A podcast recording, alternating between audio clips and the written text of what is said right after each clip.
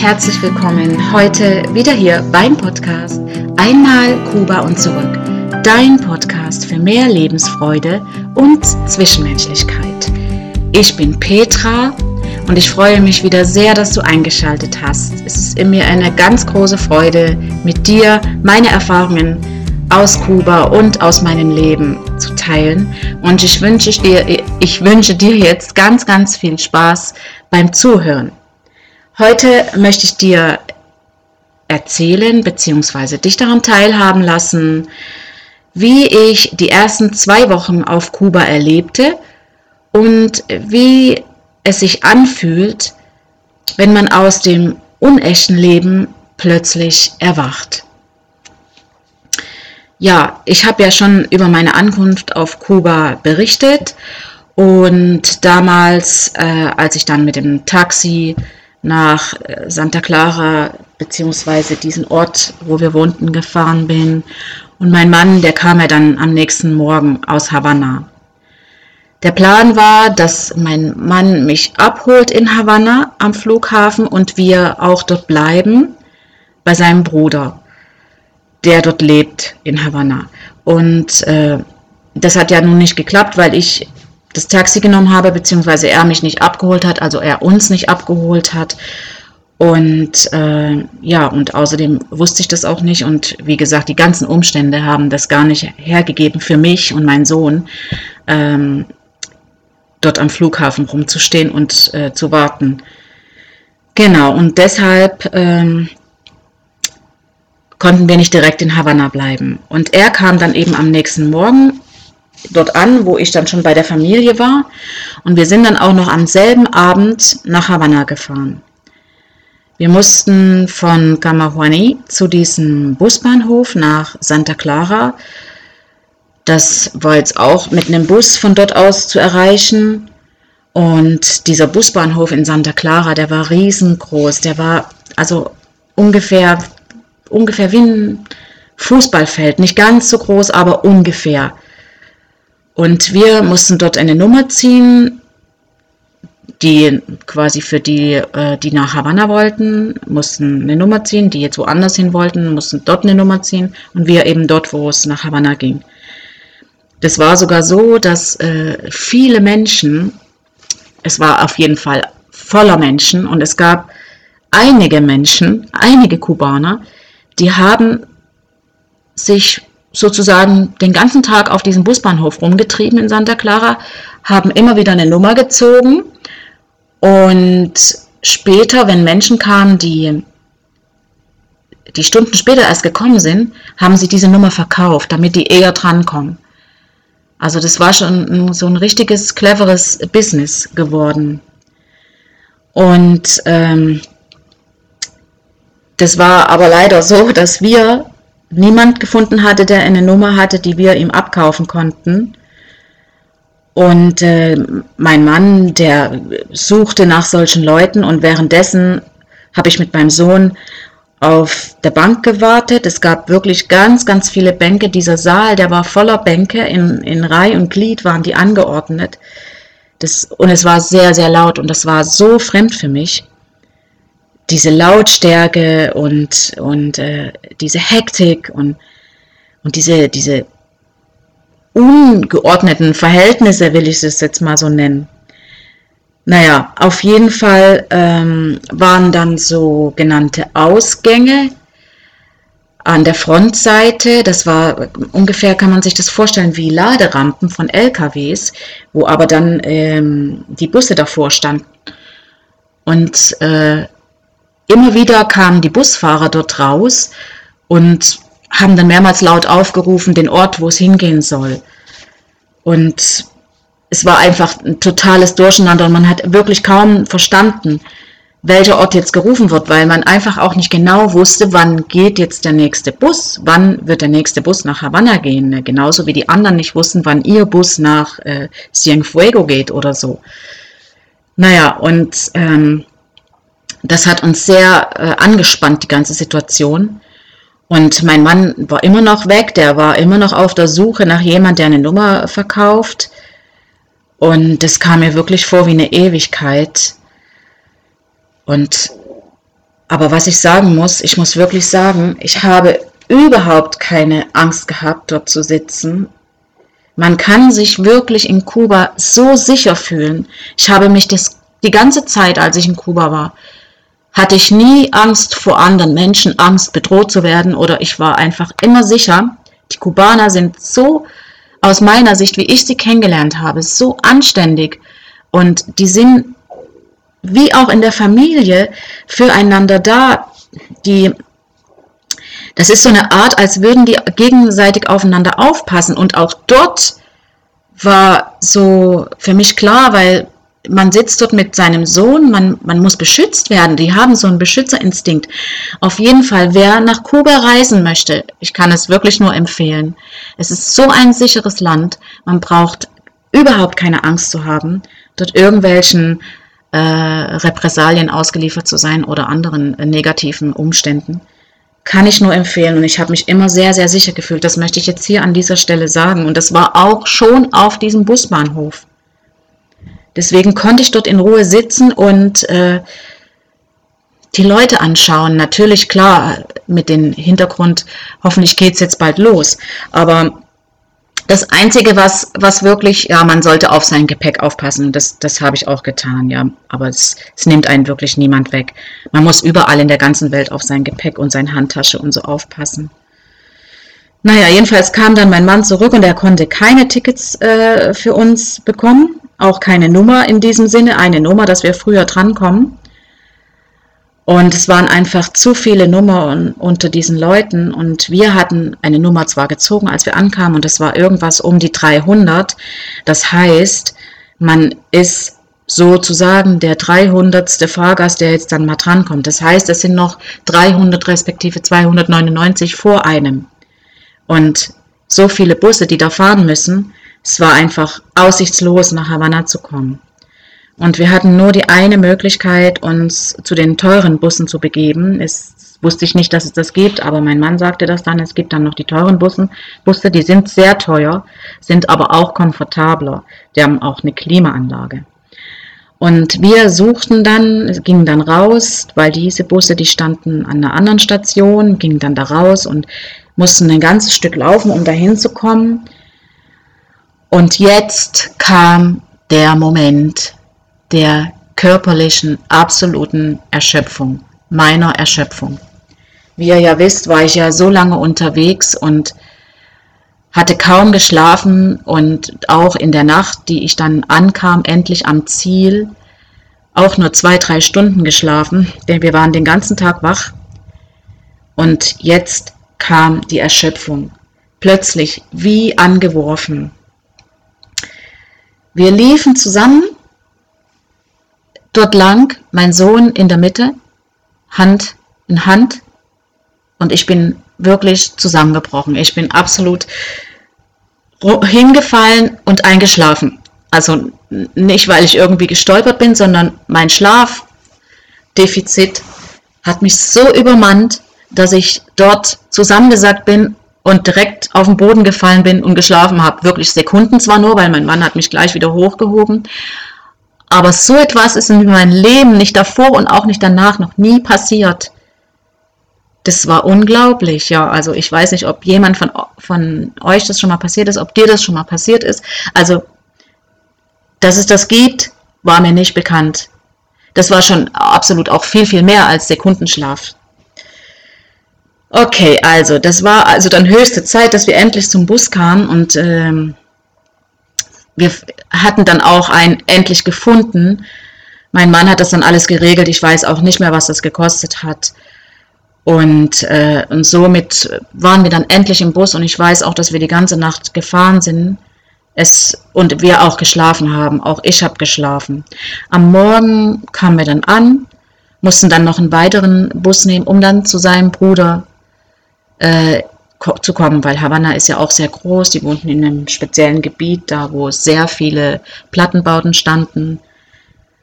Äh, die Plattenbauten, die sind nicht so, wie wir es von uns kennen hier, sondern die sind sehr offen gehalten, aber auch sehr schön. Es war für mich war es sehr schön, dort zu sein. Ja, sein Bruder, das, er hieß Alejandro und seine Frau hieß Mercedes. Und dieser Name war für mich ein Auto, ja, aber in Kuba ist das sehr begehrter äh, Mädchenname. Und inzwischen habe ich mich da auch dran gewöhnt, aber damals war das äh, für mich das erste Mal gehört, diesen Name. Sein Bruder war auch etwas älter als er und also als mein Mann. Und es, er war, es war ein unglaublich gut aussehender Mann. Und äh, der hat beim Militär gearbeitet und wir wurden sehr, sehr herzlich empfangen. Ich meine, er, sie wohnten in einer Platte und er hat wahrscheinlich das auch mit, mit durch, dadurch, dass er beim Militär war, hatte er sehr, sehr viele Vorteile. Die wurden sehr bevorzugt behandelt und deshalb hatten die auch diese schöne Wohnung bekommen. Ja, die Wohnung hatte drei Zimmer, es war alles sehr offen gehalten und, äh, und die waren so liebevoll zu mir, zu meinem Sohn und sehr zuvorkommend. Und ja, also es war für sie natürlich eine wahre Freude, äh, meinen Sohn da zu haben, auch wenn er sie nicht verstanden hat, aber äh, sie selber hatten leider keine Kinder und sie konnten auch keine, tatsächlich keine Kinder bekommen. Und deswegen waren sie auch unglaublich kinderlieb, wie sowieso alle Kubaner, aber hier war das nochmal speziell sehr äh, zu, gut zu beobachten. Ja, und ich versuchte natürlich auch immer wieder das Spanisch äh, aufzusaugen, mich am Gespräch zu beteiligen. Mein Mann hat natürlich immer übersetzt und aber mein Sohn, der war wirklich so schnell dabei. Das ist unglaublich, wie schnell Kinder das wiederholen, was sie gesagt bekommen, wie die neugierig sind, wie sie das neugierig macht, diese fremde Sprache. Und die merken sofort, es geht nur in dieser Sprache. Die merken sofort, ich muss mich jetzt hier anpassen. Das ist so ein Instinkt. Also ich stelle mir das vor, wie äh, zum Beispiel bei den Neandertalern äh, zur Zeit des Paläolithikums vor 30, 40.000 Jahren, wenn da mh, der eine Clan mit dem anderen Clan zusammenkommt, dass man weiß, man muss das verstehen und diese Instinkte, die werden ja weitergegeben, auch bei den Homo sapiens, äh, will ich das jetzt mal so erwähnen, ist es ja genauso, dass man einfach sich da anpasst. Und das war hier so deutlich zu sehen und es ist so schön, wie man zuschauen kann, wie die Kinder das dann plötzlich wollen. Und bei ihm ging das wirklich sehr, sehr schnell. Er hat echt in 14 Tagen hatte er so gute Spanischkenntnisse. Und es hat, das war schön, das, das zu sehen. Also ich bin da unglaublich glücklich gewesen, dass mein kleiner Sohn dann Spanisch gesprochen hat. Ja, und für mich musste natürlich mein Mann die ganze Zeit immer mal wieder übersetzen. Und ich habe dann auch, äh, auch selber probiert, äh, das Spanisch zu lernen. Und ja, das, das, das, das ging ja dann auch bei mir schnell. Also das muss ich jetzt wirklich sagen. Ich bin da tatsächlich sprachbegabt. Ja, und es gab auch immer schönes Essen, gutes Essen, als wir dort waren bei seinem Bruder. Die Frau hat so gut gekocht, kubanisch gekocht. Kubanisches Essen ist so fein. Es ist nicht kalorienbewusst, das muss ich hier sagen, aber es ist so gut, wie die das zubereiten, mit so viel Liebe und Liebe zum Detail. Wenn die alles zur Verfügung haben, ja, also es ist auch so, dass ich dann anschließend, als ich wieder in Deutschland war, ich musste immer kubanisch kochen. Egal, wer mich besucht hat, das war Bedingung. Ja, genau. Und es war auch so, dass sie eben aufgrund, dass äh, der Alejandro beim Militär gearbeitet hat, sich für mehrere, viele Jahre verpflichtet hat, hatten die natürlich absolute Vorteile. Für ihn war es nicht so, dass nur dieses Lebensmittelheft zur Verfügung stand, sondern die hatten auch extra Läden zur Verfügung, wo sie sich mit allem eindecken konnten. Alles abgedeckt war von Lebensmittel bis über äh, Badartikel, Hygieneartikel und so weiter. Deswegen war das sehr, sehr komfortables Leben, was die zwei geführt haben. Ja, und so war dann, kam es dann dazu, dass ich dann endlich meine erste Nacht dort, eine ganze Nacht in einem schönen, warmen, weichen Bett verbracht habe, verbringen konnte. Wir schliefen zu dritt in dem großen Bett, das Bett war auch groß genug. Und dann kam der nächste Morgen. Ich wachte auf, wir alle sind aufgewacht. Nur ich konnte mich nicht mehr bewegen. Ich konnte nicht aufstehen. Es ging nicht. Es hat mir alles wehgetan. Ich hatte solche extreme Rückenschmerzen. Ich konnte mich nicht auf die Seite drehen, in keine Richtung. Das kam ganz, ganz plötzlich. Und heute weiß ich und auch später, als ich dann zurück war und im Laufe meines, meiner Lebenserfahrung, weiß ich, dass das das Resultat der langen Reise war. Diese lange Reise, diese unglaublich große Belastung mit der gesamten Abreise auf dem Bahnhof in Leipzig, diese ganzen Umstände, die mich verkrampft haben, die in, in, in Angst und Zweifel und staatenlos, ich muss gehen, ich und, und alles, das war so eine große Belastung, dass ich das ja in dem Moment habe ich das nicht wahrgenommen, man funktioniert ja nur. Aber eben heute weiß ich, dass das das Resultat dieser ganz langen Reise war und auch auf dem Flughafen noch stundenlang zu warten, und dann anzukommen und niemand holt einen ab und die Angst, die einen fesselt und die, die ganzen Umstände, wo man sich innerlich total verkrampft, das war jetzt das Resultat.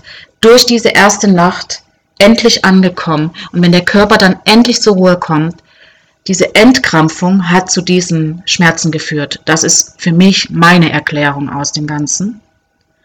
Und ich lag dann bis Mittag im Bett, ich konnte nicht aufstehen, ich, es, es ging einfach nicht. Und wir mussten zum Arzt. Irgendwie haben die mich dann aus dem Bett geholt und es, äh, zum Arzt gebracht. Es hat alles äh, soweit funktioniert. Ich weiß auch gar nicht mehr, wie wir zum Arzt gekommen sind, ob wir einen Bus genommen hatten oder ob der Bruder ein Auto hatte. Das weiß ich heute nicht mehr. Aber ich glaube, er hatte ein Auto, so ein Jeep. Und wir sind dann zum Arzt und Somit hatte ich schon am zweiten Tag in Kuba meine erste Begegnung mit einem kubanischen Arzt, mit einer kubanischen Arztpraxis. Diese Praxis, das war wirklich nur ein kleiner Raum. Es waren auch gar nicht viele Patienten da, aber einige waren schon da. Wir sind auch gleich dran gekommen. Und wie gesagt, der kleine Raum, da stand so eine alte Liege drin, so eine so ein, so ein Eisengestell-Liege. Und es war so bescheiden. Also wirklich, das ist so bescheiden gewesen, aber es war sehr sauber gepflegt alles und ja, und ich musste dann auf die Liege und bekam eine Spritze und blieb dann noch eine Weile liegen, musste ich noch eine Weile liegen bleiben, aber danach waren die Schmerzen weg. Und ich konnte wieder mich ganz normal bewegen. Ja, sowas kann passieren, wenn man eben so sich so verspannt, verkrampft in so einer großen Anstrengung. Oftmals ist es auch so, dass wenn, das, das weißt du bestimmt auch, wenn man so viel arbeitet, so ist es mir auch schon oft gegangen und Weihnachten kommt die Auszeit und plötzlich bin ich krank. Am nächsten Tag bin ich dann krank. Das ist mir leider schon oft so gegangen. Das ist, wenn der Körper dann zur Ruhe kommt. Ja, aber das nur am Rande. Und ja, wir verbrachten dann die zwei Wochen in Havanna das war so schön. Es war so schön, in so einer schönen Wohnung zu sein. Das ist Kuba, dachte ich. Okay, so schön. So schlimm ist es gar nicht. Es ist einfach gemütlich und ja, man kommt sehr gut klar. Es ist nicht wie in Deutschland, aber man braucht keine Heizung. Man muss kein Feuer machen im Ofen. Weil ich komme noch aus der Zeit, wo ich einen Berliner Ofen äh, einfeuern musste. Okay, das musste man dort nicht. Und ja, wir haben auch äh, viele Unternehmungen gemacht und äh, ähm, wie gesagt, die ersten zwei Wochen dort und ich habe dann auch gelernt, meine Wäsche wieder mit der Hand zu waschen, weil es gar nicht anders ging. Es gab keine Waschmaschine. Dann haben wir die Wäsche mit der Hand gewaschen. Es gab auch dort immer Wasser. Es war natürlich klar, dort diese Gegend, ähm, etwas gehobenere Gegend und dort gab es auch immer Wasser und Strom. Das war wirklich das komfortabelste, was ich je in Kuba als Wohnung oder als Zuhause gesehen habe. Und es waren wirklich schöne zwei Wochen. Wir haben dann auch noch eine Schwester meines Mannes besucht, die wohnte ein bisschen außerhalb von Havanna. Vasilia hieß sie. Das war mein, auch eine meiner Lieblingsschwägerin. Unglaublich, es war eine der größten. Ich glaube, das war die älteste Sch Schwester. Es gab noch einen älteren Bruder. Ja, und das war wie so eine Mutter für mich. Genau. Und somit entstand meine Vorstellung, genau so wohnen zu können. Jetzt sind wir in Kuba. Oh ja, und so kann man wohnen. Und dann werden wir auch so wohnen. Das war eine sehr schöne Vorstellung, die da in meinem Kopf, in meiner Vorstellung entstanden ist. Und dann dachte ich, ja, so wird's sein, so wird's kommen. Und insofern dachte ich, hat sich ja auch mein Leben dann verbessert. Gegensatz zu Deutschland. Das sind so die ersten Momente, die ersten Reaktionen, die man da so daraus entwickelt. So war es bei mir. Und jetzt kam dann auch die Freude. Jetzt kam dann endlich die Freude auf, dass es jetzt alles so kommt und dass wir hier eine schöne, ein schönes Familienleben haben werden. Ja, und dann kam der Tag unserer Abreise von Havanna. Wieder zurück nach Santa Clara beziehungsweise nach Camajuaní in den Ort, wo wir wohnten. Die Abreise war fast genauso beschwerlich wie die Anreise nach Havanna, also auch genauso lang und umständlich mm, mit den Bussen und überhaupt einen Bus zu bekommen. Und, aber wir haben es geschafft. Und irgendwann kamen wir dann in Camajuani an und dann kam die Realität. Diese nackte Realität für mich. Das Leben zu sechst in dem kleinen Haus, wir in einem kleinen Zimmer, wo wirklich gerade ein Doppelbett und ein Kinderbett Platz hatte. Das war jetzt das die Realität. Mein Mann ging arbeiten, schon ab dem nächsten Tag. Und ich lebte jetzt in diesen Lebensumständen, wie ich sie schon auch oft beschrieben hatte. Auch wenn ich das Beste draus gemacht hatte und, und wusste, jetzt muss ich damit klarkommen. Auch wenn ich wirklich absolute liebevolle Menschen um mich herum hatte. Dennoch bleibt der Wunsch oder blieb mein Wunsch wieder nach einem eigenen Zuhause. Es ist wunderschön, die Familie um sich herum zu haben und die jeden Tag zu sehen, aber der Rückzug in dein eigenes Zuhause, das ist das, was mir gefehlt hat. Das hat mir so gefehlt und ich habe sehr oft mit meinem Mann darüber gesprochen und, und ich hatte ja diese Wohnung von Havanna im Kopf, dieses Zuhause und, und er ist kaum noch auf meine Wünsche eingegangen. Es gab immer wieder Diskussionen, es hat auch immer wieder zu Diskussionen geführt und ich habe dann meistens den kürzeren gezogen. Und somit äh, ist es dann noch schlimmer, in, in diese Realität dann anzukommen. Nachdem wir auch von Havanna gekommen sind, damals, als wir dann nach den 14 Tagen zurückgekommen sind, sind dann, glaube ich, zwei, drei Tage vergangen und ich wurde unglaublich krank. Sehr, sehr krank. Ich habe mich zwar tatsächlich nicht in dem Sinne krank gefühlt, aber mein Körper hat absolut gestreikt. Ich habe nichts in mir behalten können, nichts, egal was ich gegessen oder getrunken habe. Aber ich kann darüber später nochmal berichten. Ich war viele Wochen krank, sehr viele Wochen krank. Ja, vielleicht bin ich heute deshalb auch resistenter. Aber ich werde vielleicht später nochmal in einem anderen Podcast darüber erzählen, wie auch diese äh, Erfahrung mich geprägt hat. Jedenfalls, jetzt kam ich in diese Realität an und ich stand jetzt in diesem neuen, meinem Leben. Und mir kam das jetzt alles vor, wie eine Vortäuschung falscher Tatsachen. Es ist so, wenn, wenn jemand etwas vorgibt, was am Ende nicht so ist, ist es ja eine Vortäuschung falscher Tatsachen. Und das, das hat mich sehr geprägt, wirklich sehr geprägt.